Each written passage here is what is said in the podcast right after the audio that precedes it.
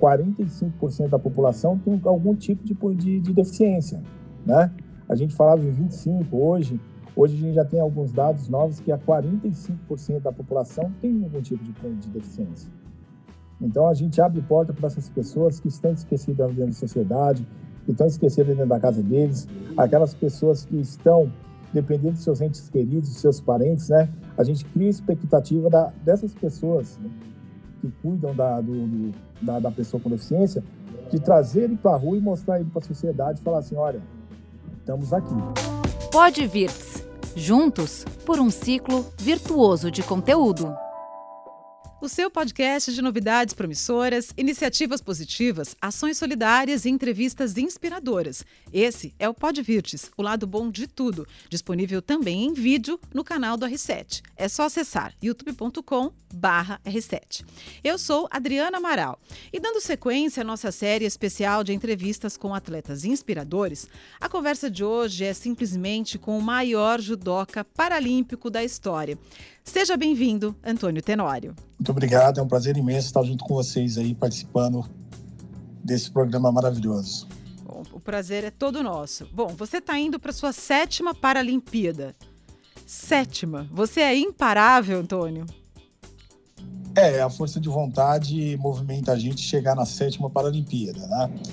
E espero que nessa sétima Paralimpíada eu consiga os mesmos resultados que eu consegui nas seis passadas, que está de estar em cima do pódio com uma medalha representando o meu país. Você tem um histórico sensacional e somos super fã da sua trajetória. Mas a sua história é uma história de persistência, né? Sim, desde os sete anos de idade, quando eu descobri o judô por intermédio do meu pai, eu venho persistindo no judô, né? A minha primeira visão eu perdi aos 13 anos de idade, com a brincadeira de estilingue mamona. Me tornei monocular, não desisti do judô, né? Persistindo sempre no judô e, e sempre competindo no meio do regular. Foi quando aos 19 anos aí eu fiquei totalmente cego, porque eu tive um descolamento de retina provocado por infecção alérgica e eu fiquei totalmente cego. E até hoje eu persisto dentro do judô, dentro do judô paralímpico e me deu essas seis medalhas paralímpicas aí. A gente vai voltar ainda um pouquinho nessa história, mas eu queria saber é, quando você começou a lutar judô? Porque você falou que o seu pai te apresentou, é isso? Exatamente, eu comecei a lutar judô aos sete anos de idade. Você começou aos sete, você enxergava normalmente, depois você perdeu a visão. E como foi essa transição? Tranquilo, até os 13 anos de idade era tranquilo, até os 18 também para mim era tranquilo. A coisa veio complicada depois que eu perdi a segunda visão do olho direito. Eu perdi a segunda visão com descolamento de retina me deu uma infecção muito forte no olho e eu acabei é, perdendo a visão do olho direito. E o que te motivava, Antônio, a continuar lutando? Na época, eu necessitava de, de estar novamente retornando para a sociedade, então a minha motivação maior foi estar voltando, retornando a minha, meus afazeres como professor e como também cidadão dentro da sociedade. Ah, então você era professor já? Já, já era aspirante à faixa preta já. Hum, legal. E você tinha algum herói no esporte? Se tinha, quem eram? Ou quais eram esses heróis? Ah, eu acho que herói, herói não, né? A gente sempre se espelhou muito assim na forma que os nossos professores davam o treino, né? Mas são espelhos que vêm em cima do tatame, com o professor Vivaldo Gomes. Então, ele me ensinou muita coisa, me ensinou meus primeiros passos em cima do tatame, depois que eu fiquei totalmente cego, veio outro professor, professor Fernando da Cruz. Então a gente se espelha nessas pessoas para a gente continuar motivado e perseguindo os nossos sonhos. Antônio, em algum momento você é, fraquejou? Você falou, nossa, acho que eu deveria parar? Você pensou em desistir? A todo momento, né? A todo momento a gente para, né? Até quem não é deficiente físico ou visual Sim. e tal, a gente pensa em parar, né? A gente levanta com certas dificuldades, tem dias e fala, pô, o que, que eu vou fazer no meu trabalho, né? Será que eu devo parar? Será que eu devo pedir as contas, né? E no esporte não é diferente, na nossa vida também de pessoa com deficiência também não é diferente. Todos os dias temos barreiras e, e, a, e a gente tem que transpassar essas barreiras todos os dias. E você lembra de algum episódio, algum momento marcante que você poderia contar pra gente? Assim, que fez você continuar, sabe? Ah, eu acho que o meu primeiro momento mais marcante quando eu, eu perdi a minha visão foi quando eu voltei no meu primeiro dia de aula, o professor faltou e eu tive que puxar o treino. Então, eu vi que ali eu era capaz de estar realizando novamente as minhas atividades no meio do esporte. E que bom, né, Antônio? Porque você não desistiu e a gente aqui que agradece. Ah, a gente que agradece a torcida de vocês aí, a colaboração de, de cada um brasileiro aí torcendo pela gente no dia a dia. Sétima Olimpíada, você está aí embarcando para a sétima Olimpíada, já teve então uma vasta experiência, são seis na carreira. Mesmo assim, você acha que Tóquio pode ser diferente de tudo que você já viveu? Toda competição é diferente, tá? Toda competição, para mim, pelo menos, é diferente. Eu nunca vou com. Eu já ganhei, eu sou mais experiente, eu tenho, eu tenho determinação para ganhar. Não. Cada competição é diferente, cada, como cada treino é diferente. E cada adversário você aprende uma coisa nova com ele. Aquele adversário que você ganhou no, ontem na competição vai te ganhar amanhã, né? Basta só você subestimar o seu adversário que ele vai te ganhar. Então, a gente vai para fazer o nosso melhor, sem expectativa de resultado. O resultado vai vir com o trabalho da gente no dia a dia. Você disse que, dependendo do resultado em Tóquio, você estaria disposto a encarar mais um ciclo. Isso é verdade? Você mantém esse pensamento? A gente já está no meio do ciclo para Paris, né? A gente já está no meio do ciclo para Paris, faltando três anos para Paris. Então, Paris está logo ali. Por que não tentar, né? Agora vamos ver o resultado de Tóquio. A gente está focado primeiramente em Tóquio nesse momento. E depois que a gente voltar de Tóquio, a gente vai competir ainda dentro do Brasil. A gente tem um campeonato em dezembro, que aí as coisas começam a se tornar realidade também dentro do ciclo para Paris. E qual é a sua expectativa em Tóquio? A minha expectativa é estar representando meu país bem, o melhor possível, e estar entre os três primeiros colocados em cima do pódio. Mas se isso não acontecer, eu tenho certeza que eu vou dar o meu melhor para estar representando 220 milhões de brasileiros. Antônio, como é a convivência assim numa Olimpíada, né? Como como como vocês convivem? É um, é um ambiente leve ou é muito competitivo? Eu queria que você contasse um pouco disso para gente. Ah, é um ambiente competitivo, né? É um ambiente competitivo onde que a gente está pensando a, naquele momento apenas na competição. Então a gente está ali para estar realizando um trabalho de quatro anos. Então ninguém vai atrás de, de festa, poucos atletas né, fazem isso, que vai atrás da, de festa ou fica deslumbrado dentro da Vila Olímpica ou Paralímpica. A maioria dos, do, dos atletas vão focado buscando a competição. Mas dá então, para fazer amizade? Mesmo com essa, com essa disputa toda, dá para fazer amizade com os outros atletas? Sim, a disputa fica só em campo? Sim, dá para fazer, dá para fazer amizade, né? O mundo, o mundo esportivo é de amizades que perduram para sempre, né? Uhum. Então a gente sempre tem amizades, tem amigos ali que a gente espera por quatro anos para estar revendo aqueles amigos que a gente viu há quatro anos passados.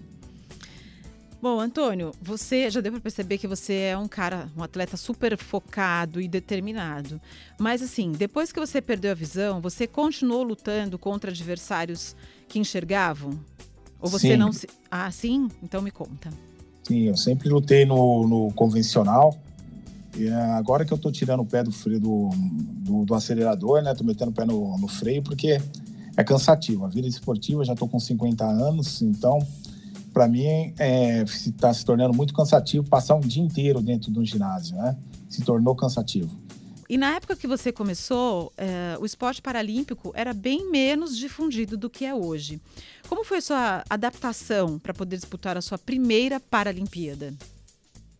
A minha adaptação começou primeiro em Colorado Spring, eu não conhecia ainda o desporto paralímpico internacional, conheci o, em 93 eu conheci o desporto paralímpico nacional, dentro do Brasil mas não era um nível tão forte. Aí eu fui convidado para ir para Colorado Spring, um campeonato mundial, onde eu cheguei lá só consegui o terceiro colocado. Eu fui o terceiro colocado da, da, da chave. E ali eu percebi que o judô paralímpico é, é muito forte fora do país e eu teria que treinar o, o máximo possível, né? Então veio a dedicação total para o desporto paralímpico em 1995. A minha primeira vaga chegou em 1996, representando o Brasil pela primeira vez em Atlanta. Em Atlanta, eu consegui a primeira medalha de ouro do judô. Então, as quatro medalhas de ouro do judô são minhas. Né? 96, 2000, 2004, 2008. Bom, eu imagino que isso deva ser uma lembrança muito muito presente para você, porque foi muito significativo, né? Até então nós não tínhamos essa tradição em medalha eh, nesse tipo de esporte, em judô, em Paralimpíada, né? Não, a gente, na nossa primeira apresentação do judô, a gente conseguiu três medalhas de bronze, né?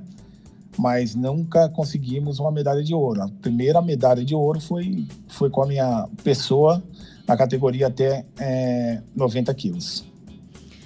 Bom, Antônio, e a decisão de disputar uma Paralimpíada?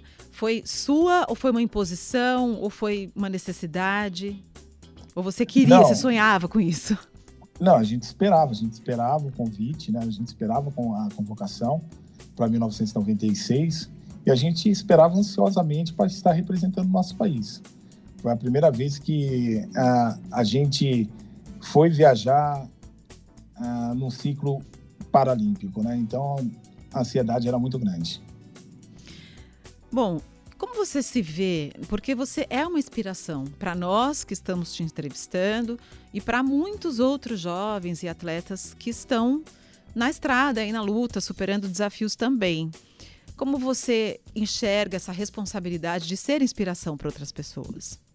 Olha, a, a inspiração, né, como eu sempre falo, né, a, a busca dos alicerces né, de espelho tem que vir de casa, né? Eu sou apenas uma representação esportiva em cima do tatame. Quando eu saio de cima do tatame, né, eu espero que cada um se espelhe no seu alicerce que tem que que vem de casa para fora, né? Que eles possam trazer essa educação de dentro da sua casa, porque o esporte pode colaborar sim com a sua educação, mas não pode estar tá transformando totalmente o cidadão, porque a gente busca transformações dentro do, do alicerce da nossa casa.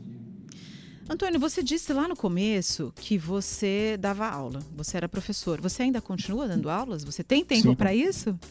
Tem, tenho tempo sim. Eu estou com, uma, com um grupo grande de crianças, dou aula para quase 50 crianças na Bio Impacto Esporte. É, e eu gosto muito de, de conviver com eles, porque eles são uma fonte de inspiração muito grande. Quando você está meio triste, sempre tem um te abraçando, te alegrando ali e te trazendo para o mundo da realidade, onde que o mundo da realidade de uma criança é puro, né? E elas te falam a, as maiores verdades que a gente fala é uma criança, você pode ter certeza disso. É, de fato.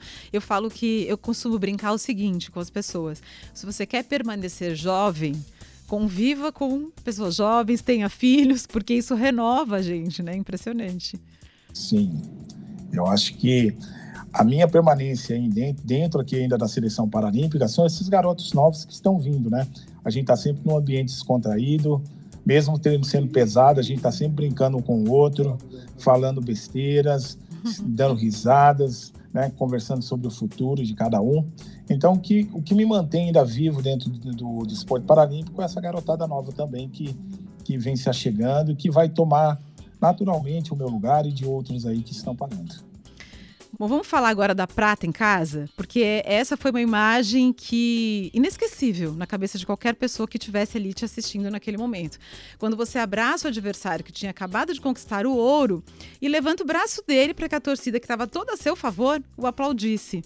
O que levou você a fazer aquilo? Assim, qual foi a sensação na hora?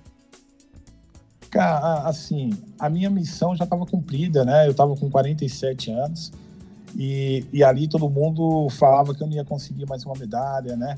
E, e eu consegui uma medalha de prata para o meu país, dentro da minha casa. E a torcida, né? Eu ganhando ou perdendo, aquela pessoa que ganhou de mim tem que ser aplaudida também, porque ele treinou que nem eu treinei, se esforçou. E, e, e é um momento mágico, né? É um momento mágico de um, de um garoto coreano ser bicampeão paralímpico, né? Eu fui tetracampeão paralímpico na casa dos outros, fui aplaudido também. Por que não ele ser aplaudido também na minha, na minha casa, né? Ele merece toda a honra ali de, de estar sendo campeão. Por isso, aquela, aquela atitude de levantar o braço dele e a galera aplaudi-lo também. Ah, foi demais, arrepiante.